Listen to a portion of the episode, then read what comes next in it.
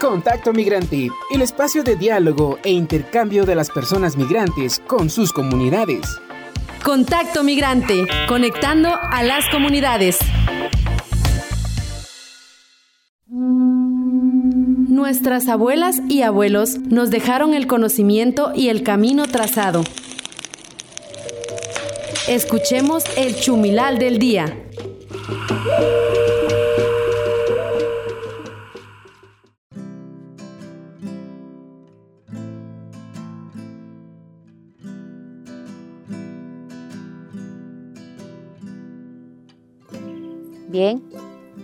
Hablamos nuevamente sobre el Nahualcán. El Nahualcán es el guardián de los niños, de los jóvenes señoritas. También el Nahualcán es el Nahual de la justicia. El Nahualcán es el creador y formador. Cada momento en que amanecemos cada momento en que levantemos.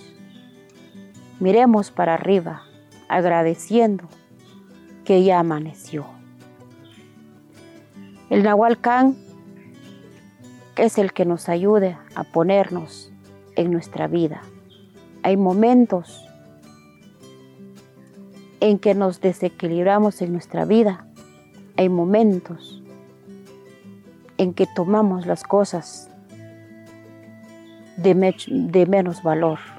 Solo nosotros sentimos que somos los mejores, pero no es así. Al Nahualcán pidamos pues para que nos ponga ese equilibrio en la vida, para poder valorar a alguien más. Muchas veces desvaloramos a alguien y después nos cae la justicia, después nos vienen los fracasos, somos nosotros los causantes en nuestros problemas. Somos nosotros los que jalamos las energías. Somos nosotros pedimos esa justicia. También al Nahualcán podemos pedir por nuestros hijos, por los jóvenes, para que podamos entender la vida, para que nuestros hijos que crezcan bien, para que nuestros hijos que comprendan la vida, para que los jóvenes puedan comprender la vida que los abuelos lo necesitan de ellos. El contacto entre las personas migrantes se da por medio de la actualidad migrante. de Jocotán se lleva a cabo la Mesa Técnica Municipal de Movilidad Humana. Eh, en esto se ha involucrado mucho Cristosal conversaremos con Erika Sánchez, quien nos dirá qué es Cristosal y por qué la presencia en el área Chortí, específicamente en Camotán. Bienvenida. Muchísimas gracias. Pues nuestra presencia en Camotán tiene aproximadamente un año en donde una pues directamente una técnica de protección está eh, desarrollando acciones a través de la mesa que usted comentaba, de esta mesa técnica de movilidad humana. Eh, podría decirle de Cristosal que es una organización no, gubernamental que brinda asistencia y protección integral a personas víctimas de vulneraciones de derechos humanos en El Salvador, Guatemala y Honduras a través de litigio estratégico, investigación, educación, protección y comunicaciones. Que van a presentar la política pública municipal de movilidad humana. ¿Cómo, cómo se ha ido desarrollando esto?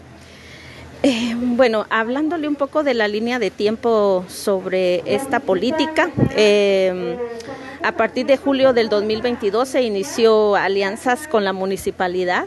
Eh, de marzo a junio del 2023 se inicia con la construcción de la política pública municipal, en donde en esta mesa pues hay aunados instituciones eh, del Estado, pero también organizaciones de sociedad civil, actores claves que han participado en el desarrollo de esta política pública municipal.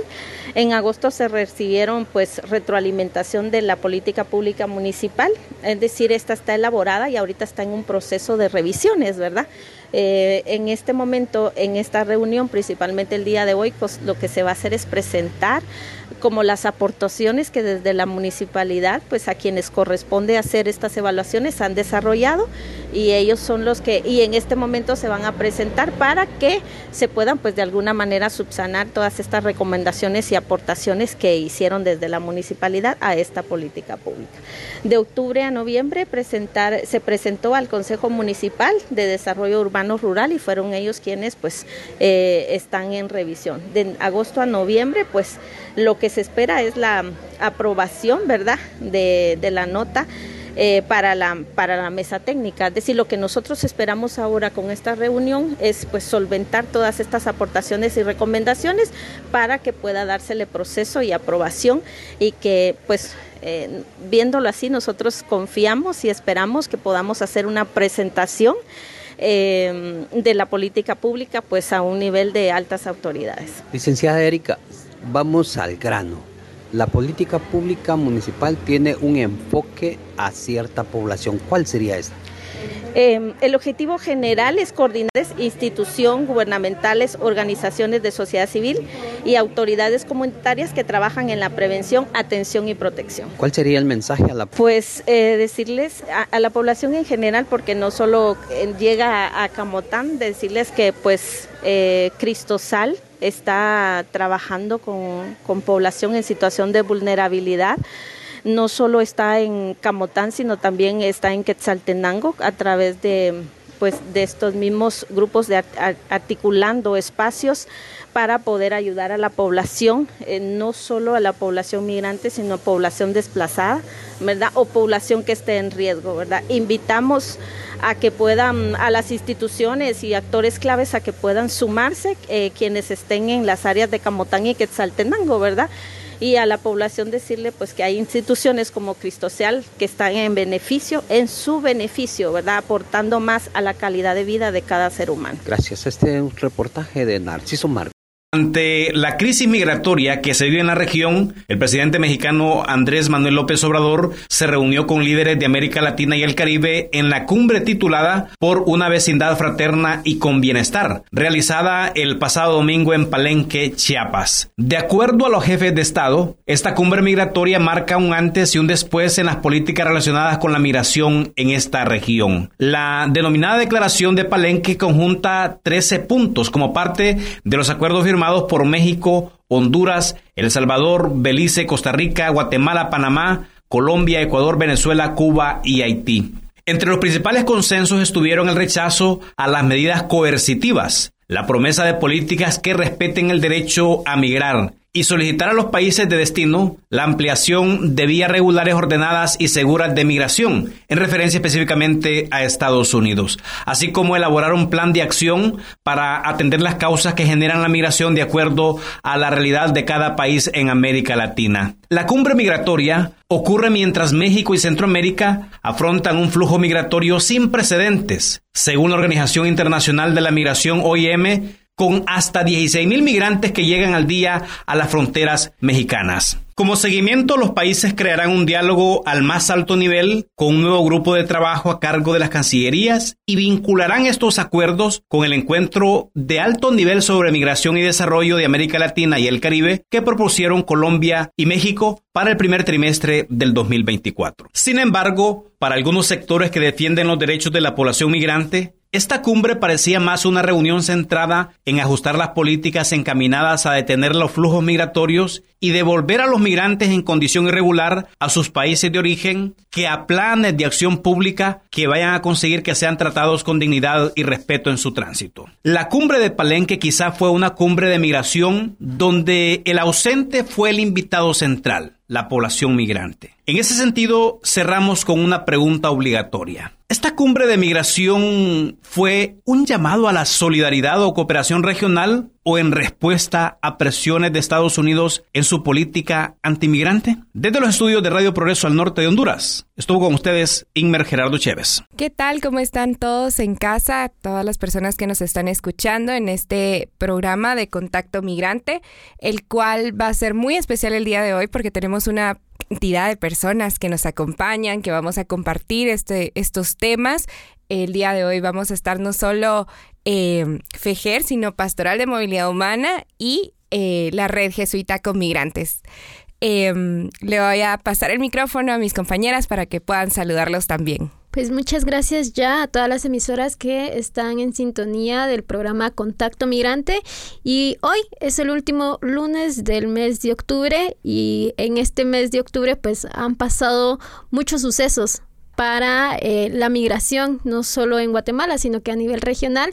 Y pues es un placer y es un gusto poder compartir los micrófonos con pues también estas coproducciones que se realiza desde Contacto Migrante.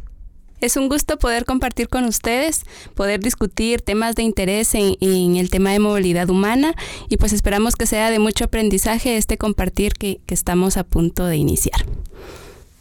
Y bueno, para dar inicio a este programa, el día de hoy queremos abordar eh, la crisis migratoria actual, pero viéndola desde el punto de vista de la visibilización de las personas en movilidad humana en relación a la coyuntura actual.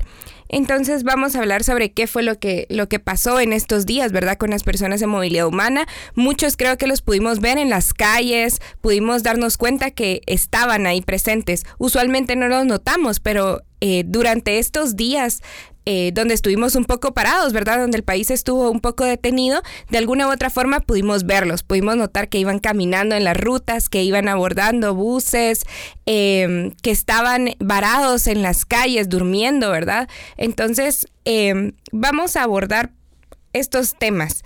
Primero, creo que em, podríamos abordar el tema de la precariedad. Hubo mucha precariedad en estos días. Desde nosotros lo pudimos sentir en nuestros hogares, en donde no pudimos tener algo eh, o poder acceder a algún, algún insumo básico. Pues imagínense para las personas que estaban varadas, ¿verdad? No tenían eh, efectivo y no podían acceder a poder comprar eh, agua, no podían acceder a comprar algún alimento porque probablemente las tiendas a las que iban estaban cerradas.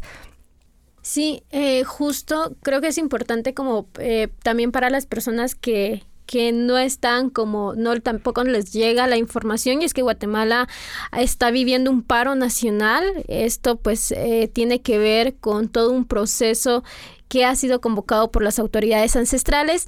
Y estuvimos prácticamente una semana, una semana y media en donde pues muchas cosas sucedieron. Y en una de esas pues también la visibilidad de las personas eh, migrantes. Y nos parecía pues eh, importante hablar, hablar sobre esto porque también tiene que ver con la coyuntura actual. Eh, antes de, de empezar a grabar hablábamos de cómo las personas migrantes eran mucho más visibilizadas y también cómo y esto seguramente no solo pasa en Guatemala, sino que las personas que están en constante migración y cómo les afecta todos los sucesos que pasan en los países. En este caso, pues les tocó a las personas que actualmente están cruzando una ruta migratoria y no solo les afectó el tema de que las casas ya no se daban abasto, porque muchas de ellas también están siendo, pues, eh, están para, para las personas que están en el paro. También la escasez de comida, no solo en las casas del migrante, sino que también en todas las tiendas, porque como no había accesibilidad a alimentos, eh, pues no, no, no se contaba como tal. Hay algo importante también que mencionar y es cómo ellos y ellas se habían estado movilizando. Por lo menos acá en la ciudad podíamos ver cómo en los diferentes plantones eh, venía el recorrido y preguntaban dónde podían tomar un bus que los llevara hasta Senma o hasta algún destino para poder continuar con su ruta. Lastimosamente no se contaba en ese momento con eh, buses eh, eh, pues del, del, servicio y pues que les tocaba recorrer. Muchos de ellos pues venían desde la zona 18, mucho más caminando y les tocaba atravesarse toda la ciudad. y pues también hay que resaltar de que para las personas que vivimos acá en la ciudad, si caminar acá es complicado por un tema de seguridad, habiendo tanta gente, eh, más cuando no hay, no hay, no hay tanta movilidad de personas, que creo que también es importante mencionar, mencionar eso, ¿no? Que también ellos, ellos caminaban en la, en la soledad, porque como Guatemala estaba en paro, tampoco había tanta movilidad dentro de la misma. Sí, claro, y es que no podemos dejar también a un lado el hecho de que el flujo migratorio ha aumentado significativamente, ¿verdad? Y las personas no contaban con que eh, iban a tener que, parar y no poder movilizarse durante eh, pues más días de los que tenían contemplado para poder transitar por Guatemala.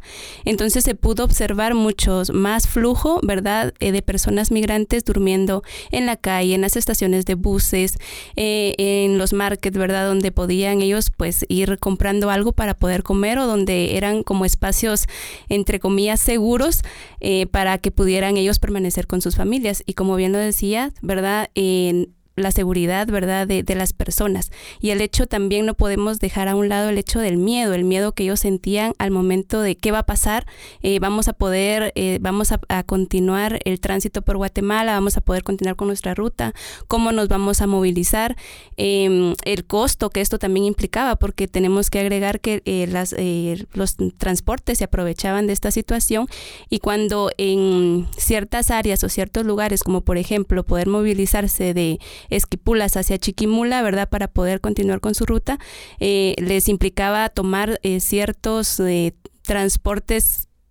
eh, como microbuses o, transporte como más pequeño de rutas cortas que les cobraban el doble o el triple del costo normal y que habitualmente se cobra. Entonces creo que todo esto implica como un, un mayor, un, mayor miedo hacia las personas de cómo continuar y también de que sus recursos pues ya no fueran suficientes para poder eh, continuar con la ruta.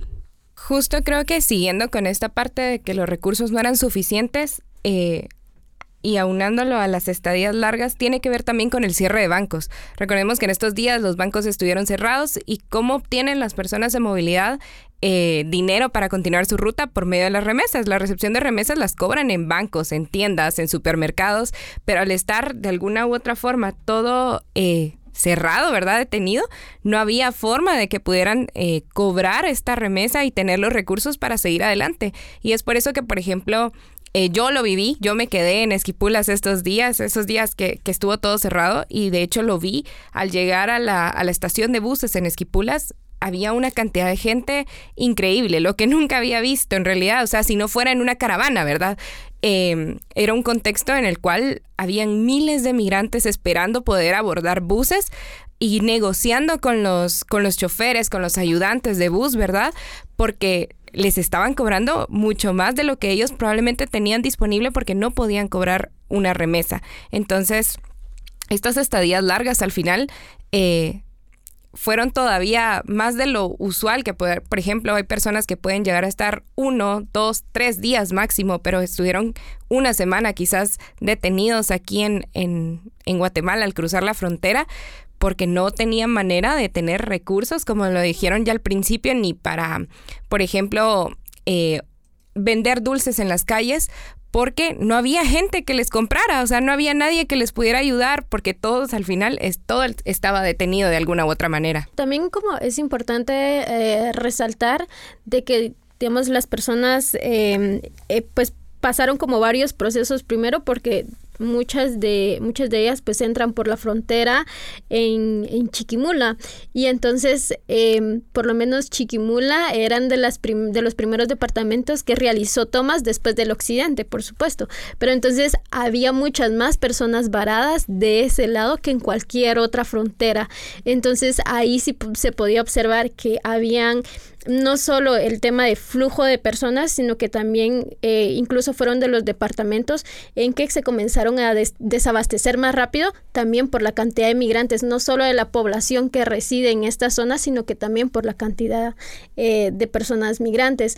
Otro punto también es importante y es que los, los, los, puntos de toma de calles también sirvieron como un apoyo para poder, para que ellos también se pudieran abastecer de algunos insumos y algunos recursos.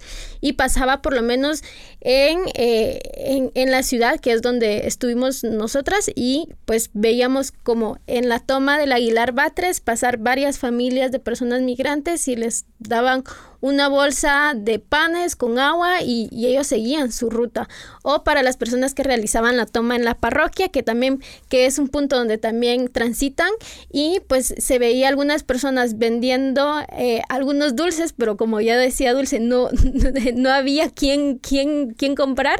Eh, pero también eh, estaban los puntos en donde ellos se podían abastecer de algunos insumos claramente esto no, esto era para, para un periodo corto, ¿no? Porque su ruta es mucho más larga de lo que ellos, incluso del abastecimiento que ellos necesitan.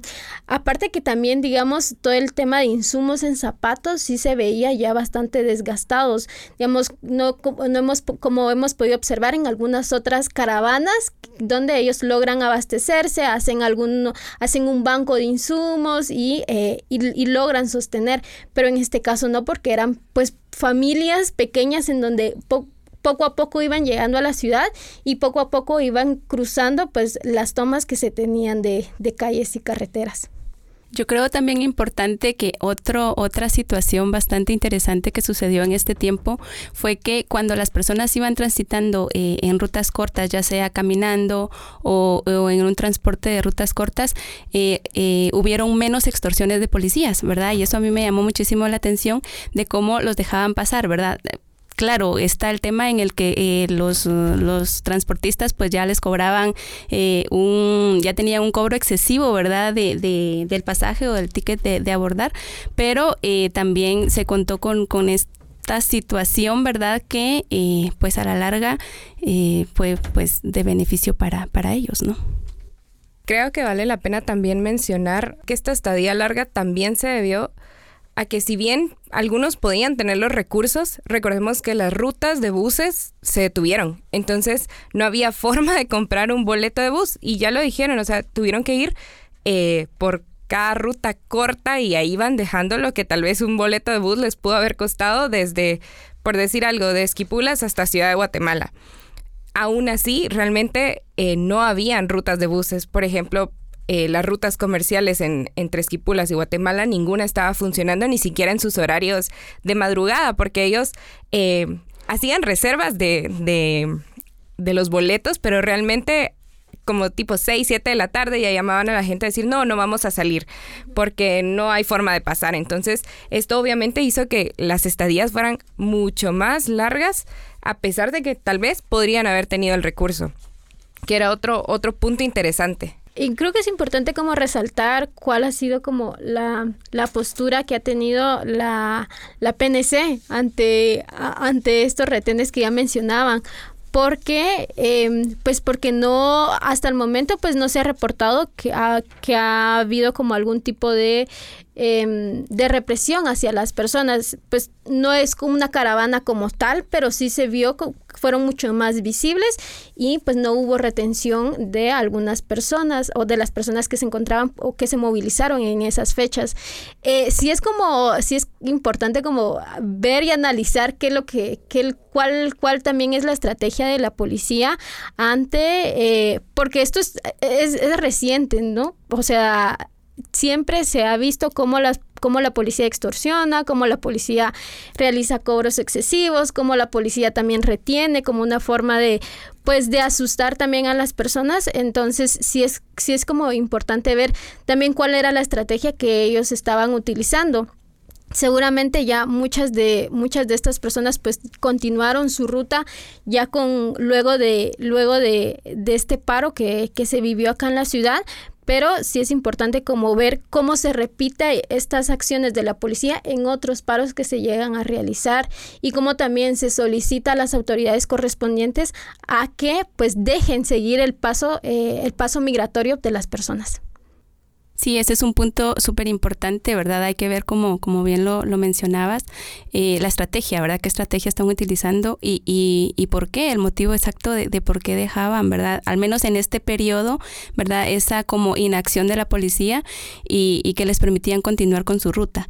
Eh, yo creo que, que definitivamente esta visibilidad de personas fue bastante aguda, por decirlo así, ¿verdad? Se pudo ver pues muchas familias, eh, niños, niñas, adolescentes, personas de la tercera edad, ¿verdad? Durmiendo en las calles eh, y que sí, pues de alguna u otra manera, pues eh, tuvieron que tomar esta nueva... Mm, como a, adaptarse a la situación, ¿verdad?, coyuntural que estaba viviendo Guatemala en este momento y poder permanecer mucho más tiempo acá en Guatemala con recursos o sin recursos, buscando la forma de poder continuar con su ruta migratoria. Con esta reflexión final nos vamos a la pausa. Eh, vamos a regresar con otro tema que es importante también en el que podamos reflexionar y para ello nos va a estar acompañando el Padre José Luis de la Red Jesuita con Migrantes. Contacto Migrante es una producción de la Federación Guatemalteca de Escuelas Radiofónicas FEGER con el apoyo de la Pastoral de Movilidad Humana de la Conferencia Episcopal de Guatemala. De toda la comida que pueden consumir las personas en todo el mundo, el 34% de ella termina en la basura. Esto supone que 811 millones de personas en el planeta se encuentran en riesgo o vulnerabilidad si se presentase algún acontecimiento que frene la producción de alimentos. La soberanía y la alimentación se encuentran en riesgo debido a los monocultivos, tierras dedicadas a la ganadería, hidroeléctricas, proyectos mineros y concesiones en beneficio de grandes empresarios y capital extranjero. Las autoridades del mundo deben buscar medidas que aseguren el alimento para todas y todos. Este es un mensaje de la Federación Guatemalteca de Escuelas Radiofónicas, FEGER, y esta emisora. Las y los artistas se vuelven referentes para mucha juventud y para mucha niñez y es muy importante que también dentro de los mensajes que se compartan también se haga un llamado a la conciencia para tener un despertar colectivo y para poder luchar también por nuestros derechos colectivos.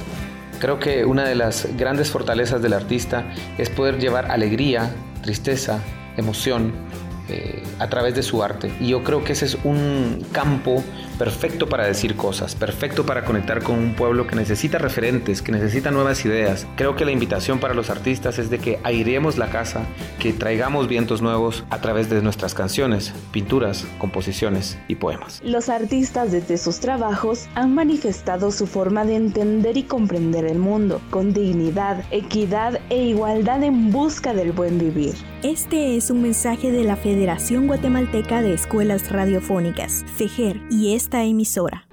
Un día como hoy, en 1492, a los pueblos originarios de nuestro continente se les fue impuesto que eran indios, que vivían en América, que estaban desnudos, que debían obediencia a un rey y una reina de otro mundo, que había un Dios y un cielo.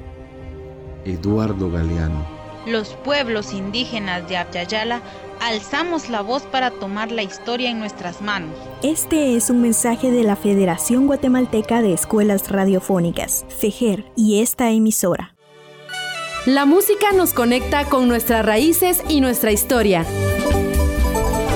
Alzo en alto mi vuelo, como la de que pintaron la raya que yo la brincara Contacto musical.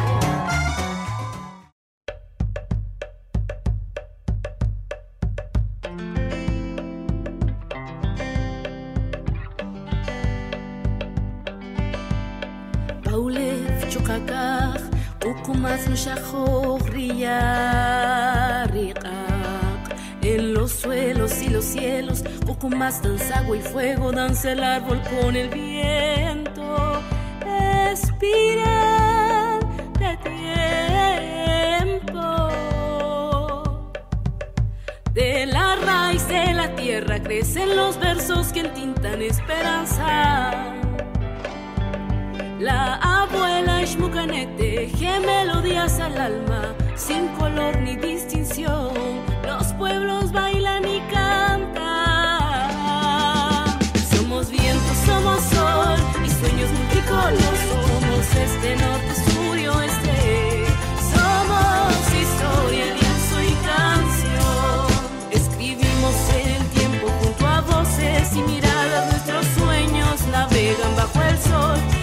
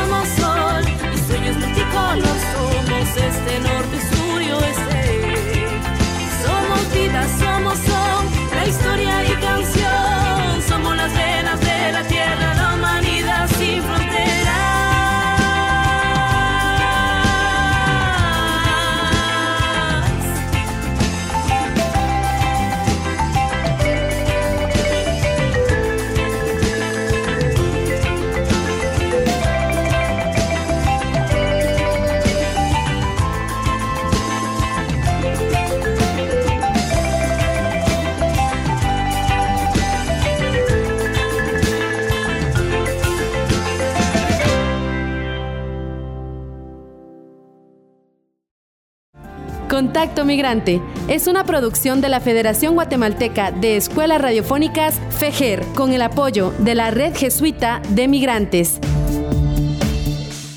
Regresamos al programa Contacto Migrante. Como les comenté antes de la pausa, vamos a tener la compañía de Padre José Luis. Eh, nos va a estar acompañando para abordar algunos temas que son de interés para, para lo que se viene en el contexto de movilidad humana en Guatemala.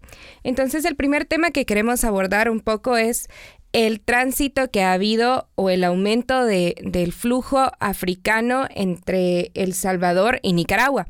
Sabemos que Honduras ha reportado aumentos en más del 500% de llegadas de nacionalidades africanas y El Salvador también ha aumentado eh, sus porcentajes de eh, llegadas de estas nacionalidades. Por ejemplo, se ha reportado que nada más hay 19 mil personas eh, transitando en el Darién de las nacionalidades africanas cuando antes hablábamos de números muchísimo más grandes, ¿verdad? Entonces, eh, queremos saber cuál es la opinión del padre en este tema. Buenas tardes. Sí, sobre el flujo de migrantes en tránsito por Guatemala, en las últimas semanas ha habido novedades que dependen por supuesto, de las políticas, es decir, el sufrimiento de los migrantes, y esto tiene que quedar claro para toda la audiencia, no depende de que pasan desiertos, ríos, montañas, ¿verdad? Sino que estos desiertos, ríos y montañas se pueden pasar muy fácilmente si hubiera unas visas de tránsito, si hubiera eh, reconocido el derecho a la migración, ¿verdad? Para personas que quieren pasar por un país para pasar a otro, o sea, eh, no quieren hacer ningún daño, ¿no? Pero las políticas migratorias son las que hacen daño a los migrantes, las que provocan sufrimiento, ¿no? Y lo vemos en el ejemplo de lo que ha ocurrido los últimos días. Por ejemplo, eh, Nicaragua y El Salvador ahora están dejando eh, entrar por el aeropuerto aviones llenos de haitianos, en el caso de Nicaragua, africanos, ¿verdad? El otro día, la semana pasada nos tocó ver en el aeropuerto de El Salvador, eh, pero cientos de gentes de Eritrea y de Somalia eh, abordando aviones, ¿verdad? Claro, les cobran mil dólares por ejemplo, a los haitianos en Nicaragua, en El Salvador están cobrando también a los africanos creo que mil dólares. Eh, claro, es una cifra eh, excesiva, ¿no? Eh, no tendría que cobrarse nada. mil dólares es claramente una extorsión gubernamental, podemos decir así, ¿verdad? No es, no es ni siquiera podemos considerarlo un impuesto, porque ¿por qué razón lo tienen que pagar los africanos y no lo paga cualquier otro usuario del aeropuerto del Salvador? ¿Por qué le cobran a los africanos eso? Bueno, aquí hay una serie de consideraciones políticas de que dos gobiernos como el de Nicaragua y el de El Salvador tienen unas malas relaciones con Estados Unidos y quieren utilizar eso como para hacer daño a Estados Unidos y favorecer, por un lado, eh, el tránsito por sus países eh, haciendo negocio, ¿no? Eh, pero junto con esto se junta la política buena, creo yo, en general, aunque tendría que mejorarse en algunas cosas, de Costa Rica y Panamá, en el sentido de que eh, tienen una política de tránsito controlado. Y eh, los migrantes que atraviesan el Darién, pues allí en eh, el campamento de San Vicente, hace unos meses estuvimos allá y vimos cómo de, de San Vicente del sur de Panamá salen autobuses hacia la frontera con Costa Rica, es decir, eh, tienen eh, asegurado el tránsito sin problemas, sin secuestros, sin extorsiones, ¿verdad? Me parece que son 40 dólares lo que pagaba cada migrante por el, por el bus, ¿verdad? Que no es un precio excesivo porque son muchas horas de, de, de carretera en esos buses, ¿no? Que a veces hay accidentes y, por supuesto, pero habría que mejorar muchas cosas. Pero Costa Rica y Panamá están haciendo una política de, tránsito controlado. Eso quiere decir que Guatemala tiene al sur países que están facilitando la migración y al norte países que la dificultan. Por lo tanto, Guatemala se está convirtiendo en un tapón que ya no es la selva del Darién, sino que es el tapón de Guatemala, ¿no? Y no tenemos condiciones en Guatemala eh, por supuesto, del Estado, ¿verdad? Donde no eh, están dando una atención humanitaria a estos eh, flujos migratorios. Lo vemos en las calles de Guatemala, en la Sexta Avenida, en los semáforos, ¿verdad? Esto es algo a tener en cuenta. Las políticas eh, migratorias eh, son las que hacen sufrir al migrante. No solamente las de esta región, nuestros países de Centroamérica, sino que eh, muchos migrantes, por ejemplo, ven los vaivenes que da la política migratoria de Estados Unidos. en el último año eh, tenemos eh, una cantidad de cambios drásticos de la política de Estados Unidos, por ejemplo, hacia la población venezolana. En principio, Estados Unidos trata mejor a los migrantes que vienen de países, vamos a decir así, enemigos, ¿no? Porque yo ni siquiera quiero llamarles socialistas, porque no son socialistas, ¿verdad? Son países enemigos que no respetan los derechos humanos y que algunos de ellos son los que se han reunido ahora en la cumbre de Palenque, ¿verdad? Diciendo que respetan los derechos humanos.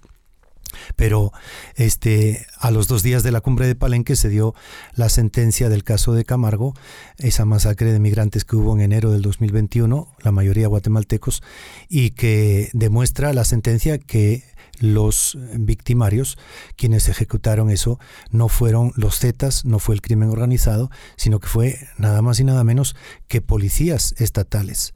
Es decir, hay un concepto que usan unos sociólogos en México desde hace unos años que se llama crimen autorizado. Ya no es crimen organizado, sino crimen autorizado. Esto lo vemos en muchos otros lugares eh, de Europa, en el sur de Europa, por ejemplo, en Libia, existen bandas criminales que están promovidas por los gobiernos para controlar la migración de una manera eh, que los gobiernos no lo podrían hacer porque sería escandaloso, porque sería contra los derechos humanos. Entonces los gobiernos utilizan eh, para control de fronteras este tipo de bandas, de cárteles, ¿verdad?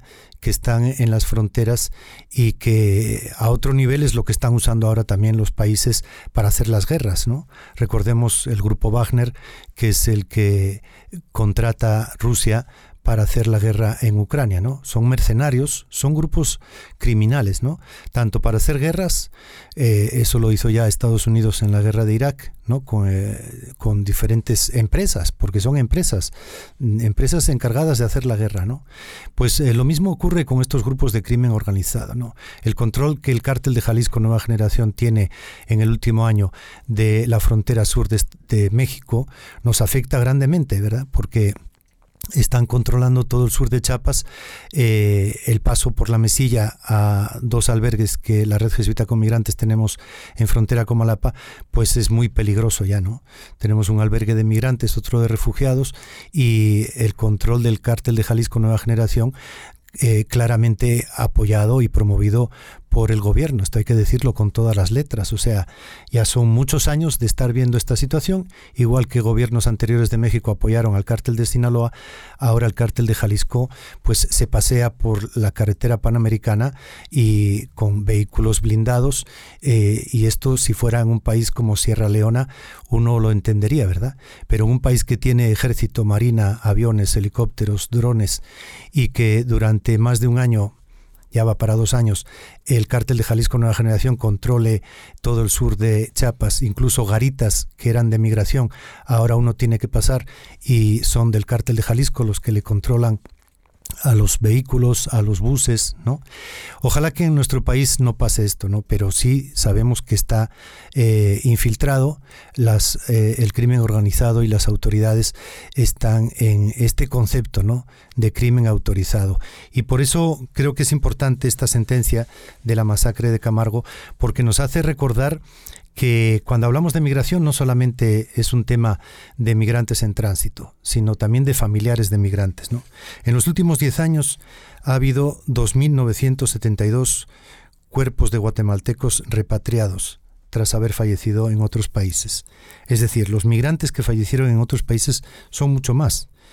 2.972 son de los que se ha podido hacer que retornen a Guatemala al menos sus restos, ¿verdad? Y esto es una cifra impresionante que nos habla del sufrimiento de muchas familias. Y creo que cuando se habla de la coyuntura migratoria tenemos que hablar también de esto, ¿no? Porque por cada migrante eh, pues puede que haya cuatro o seis o ocho familiares que están sufriendo y están en duelo, están sintiendo esta ausencia de, de sus seres queridos, ¿no? Gracias, padre, por, por esa opinión. Creo que voy a desmembrar un poco los, los temas e ir diciendo algunas reflexiones que me, me llamaron la atención. Primero, creo que en el tema del tránsito, de la facilitación del tránsito en El Salvador, Nicaragua, eh, estaba leyendo y se, se, conecta mucho con lo que usted decía, y es que los presidentes pues, de Nicaragua y El Salvador básicamente están vendiendo los aeropuertos como un puente a los migrantes eh, africanos hacia Estados Unidos, cobrando pues una cantidad eh, de dinero en dólares, ¿verdad? Que pues usted bien lo decía, es un negocio para el país al final de cuentas. Por ejemplo, eh, estaba leyendo una noticia aquí que decía que el gobierno en Nicaragua cobra 200 eh, dólares a cada pasajero más otros em, impuestos, ¿verdad? En el por usar el aeropuerto y que de agosto a la fecha esto ha implicado 6.3 millones de dólares para el gobierno. Entonces, qué triste en realidad poder pensar que eh, se está lucrando, ya es un negocio que incluso, eh, pues a todas luces lo estamos, si ya por muchos años ha venido siendo un negocio para los gobiernos con el tema de remesas, pues ahora también con el cobro de impuestos para el uso del aeropuerto y pues facilitar la migración de esa manera. Y al final eh, lo vemos de una manera, si lo decimos muy fácil, es como eh, jugar a la papa caliente. No queremos que se queden los migrantes aquí en El Salvador y ni en Nicaragua, entonces los mandamos hacia Guatemala o hacia otro país para que puedan seguir su ruta y llegar a Estados Unidos, ¿verdad? Entonces es, es duro esa realidad realmente. Por otro lado, me llamaba también mucho, mucho la atención eh, lo que mencionaba sobre el que el sufrimiento de los migrantes tienen mucho que ver con las políticas que hay, ¿verdad? Que son tan rígidas, tan duras, tan violatorias de derechos humanos. Y pues, eh, bien lo decía usted, hace poco se aprueba la política eh, migratoria aquí en Guatemala, que está a cargo del, Instituto Guatemalteco de Migración. Eh, y pues si bien es la primera vez que se, que se dice que Guatemala es un país de origen, tránsito, destino y retorno de migrantes, pues realmente no soluciona o no viene a dar soluciones claras de lo que, lo que pueda pasar en un futuro, viendo cuál es el aumento del flujo migratorio que, que se está dando. Por último, en el último tema que trató, creo que me llamaba mucho la atención en el tema de la sentencia en el caso de, de la masacre Camargo.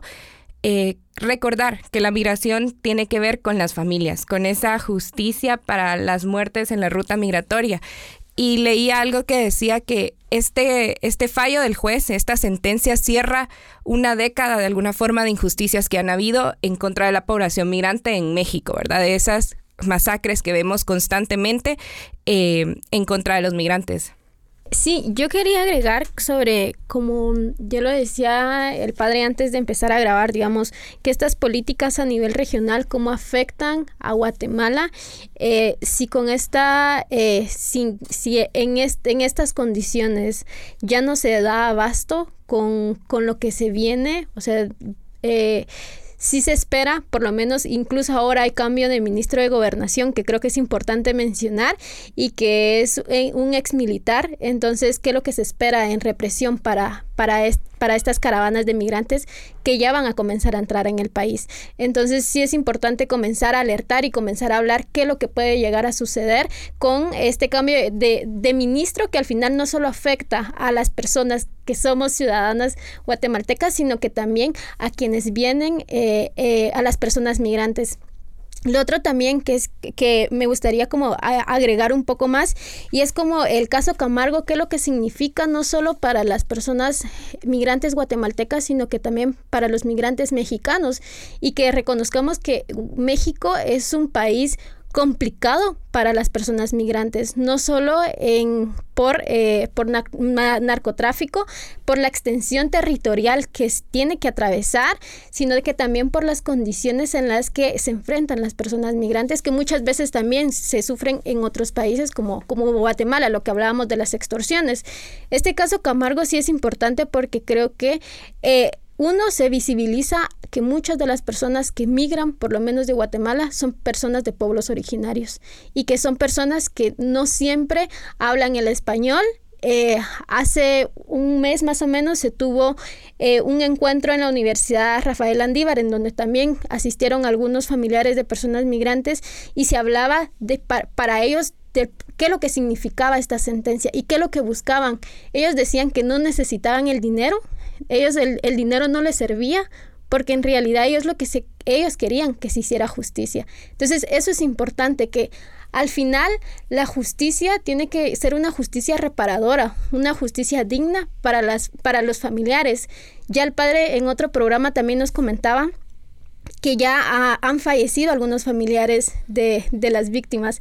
Entonces, que también esta, esta justicia que ha sido retardada que en realidad se, se pudo haber concluido antes este juicio para que también todas las personas involucradas pudieran conocer que hay una luz de esperanza en todo, en todo esto. Con esto tampoco que queremos decir de que todo está solucionado y que si hay más casos pues puedan llegar a una sentencia favorable, sino que esta pues creo que también sirve para muchas organizaciones que es ya se logró, podemos seguir logrando algunas otras sentencias favorables, sobre todo para personas migrantes.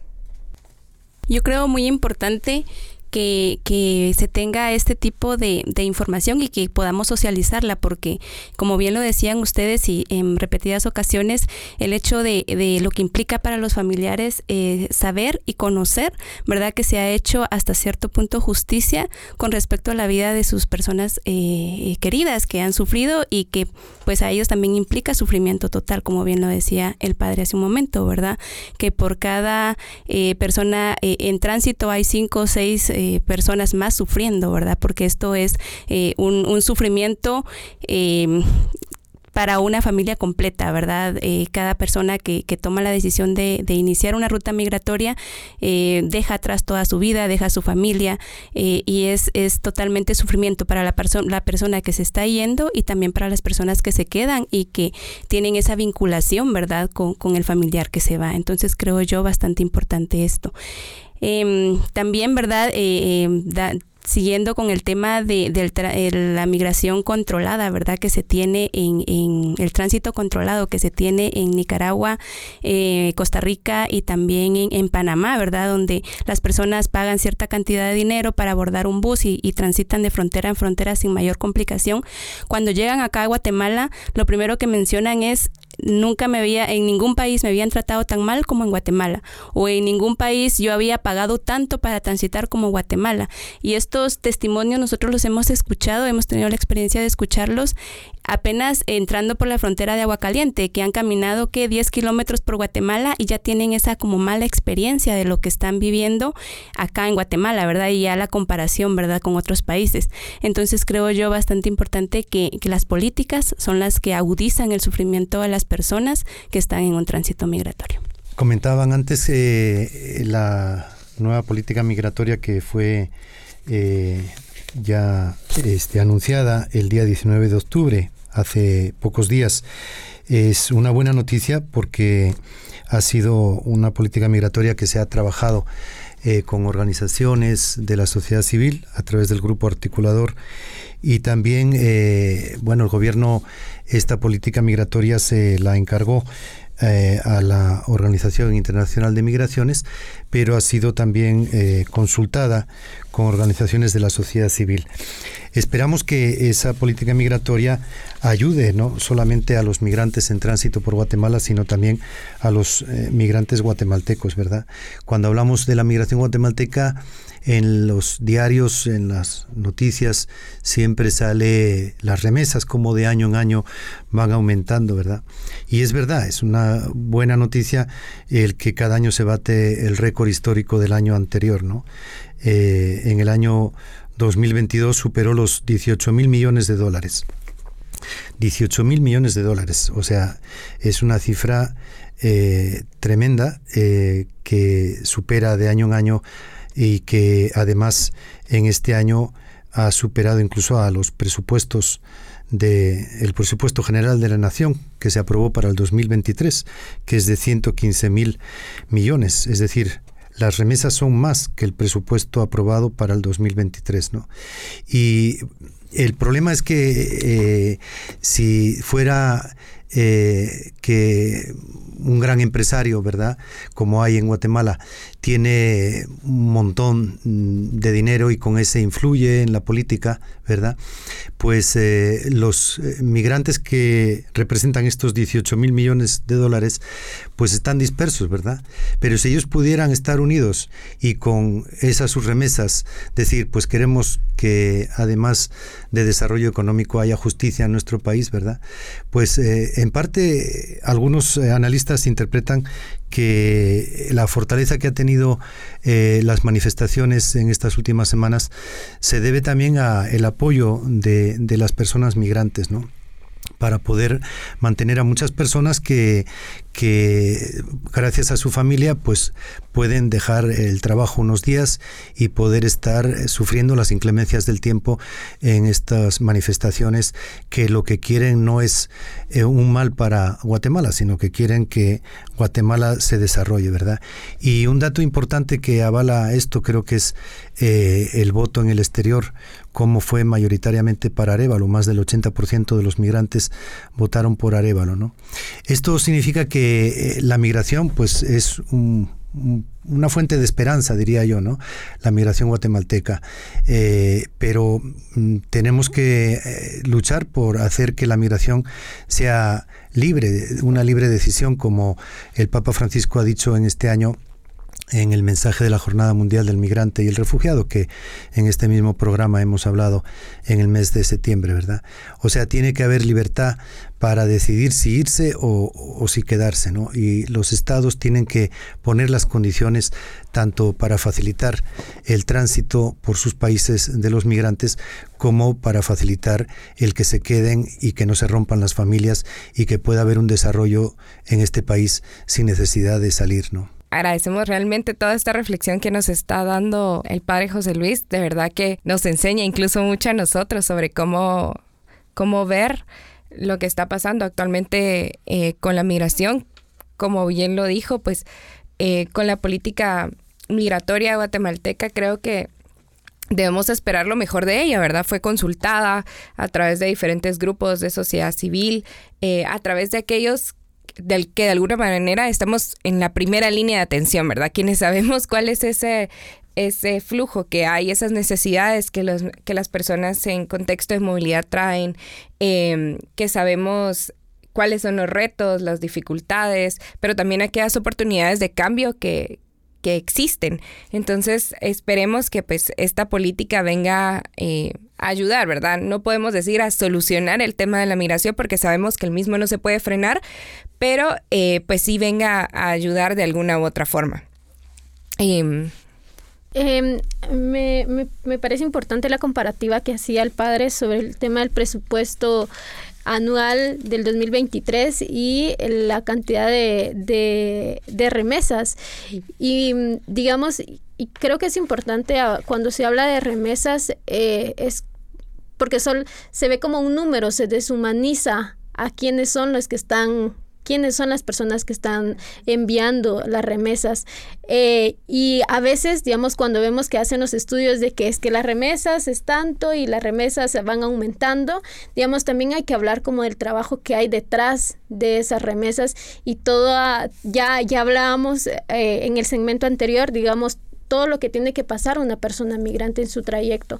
Entonces, sí es importante como humanizar a esas personas que están, que están eh, detrás de esas remesas. Y también el padre mencionaba, ¿no? Que en este paro, pues también mucho de lo que ha, ha estado sosteniendo es porque personas migrantes han enviado pues algunos insumos para poder sostener este, este paro. Entonces también es importante como reflexionar cuál es el papel que está jugando la población migrante ante contextos, y seguramente no solo en Guatemala, sino que también en Panamá se está viviendo un paro nacional por, por eh, la minería. Entonces, creo que también cómo, cuál es ese impacto y el papel de la población migrante ante contextos que al final son importantes para los países. Completamente de acuerdo. Yo creo que no debemos de perder de vista, ¿verdad? Que las personas migrantes son eso, personas, ¿verdad? Eh, que ya sea que estén en tránsito eh, migratorio, que ya estén estabilizados en, en, un país de destino, ¿verdad? Y que gracias a su trabajo pues pueden mantener a su familia, pueden mejorar las condiciones de vida de todo un núcleo familiar y que también de una u otra forma colaboran para el desarrollo del país, ¿no? Entonces, eh, tener en cuenta eso, no deshumanizarnos totalmente, tener en cuenta que son personas, ¿verdad? Y que tenemos que tener respeto ante esas personas que, que, están sufriendo por los vejámenes de la migración. Bueno, agradezco a cada uno realmente por esta reflexión que hicimos. Creo que nos deja con muchas ideas realmente eh, para poder seguir pensando lo que decía, cuál es el rol de las personas en contexto de movilidad humana en todo nuestro contexto actual, todo lo que está sucediendo y, en nuestro día a día. Y nos vamos con esta idea de que las personas migrantes o en contexto de movilidad humana son eso, personas, son seres humanos sujetos de derechos y obligaciones como lo somos cada uno de nosotros y sin dejar de lado el hecho que en algún momento nosotros mismos o nuestros familiares pueden llegar a hacerlo y pues de alguna forma tener esa empatía con aquellos que, que, están en esta ruta migratoria. Les agradecemos a cada uno de ustedes que nos está escuchando eh, en su casa, en su carro, donde esté, el, la sintonía en este programa Contacto Migrante. Los invitamos a que nos sigan en nuestras redes sociales, a que sigan a la red Jesuita con Migrante, a que sigan las redes sociales de Pastoral de Movilidad Humana y las redes sociales de FEGER y, y de todas las radios aliadas. Los esperamos en el próximo programa y les deseamos una feliz tarde. Saludamos a las emisoras que nos hacen posible de llevar este mensaje en cada uno de sus hogares. La voz de Atitlán en la 101.9 FM, ubicado en Santiago Atitlán Sololá. Radio Utancaj en la 106.9 FM, ubicado en Poptún Petén. Tesulutlán Estéreo en la 103.9 FM, ubicada en Cobán, Alta Verapaz. Nahual Estéreo, en la 93.1 FM, Nahualá Sololá, La Voz de Colomba, en la 99.1 FM, ubicada en Colomba, Costa Cuca, Quetzaltenango. Radio Estéreo Gerardi en la 107.9 FM, en Cobán, Alta Verapaz. Balam Estéreo en la 105.1 FM, Cabricán, Quetzaltenango la radio FM Tierra en la 95.9 FM, ubicado en Jocotán, Chiquimula. Radio La Dueña, Radio UTS, ubicada en Quetzaltenango. Contacto Migrante, conectando a las comunidades.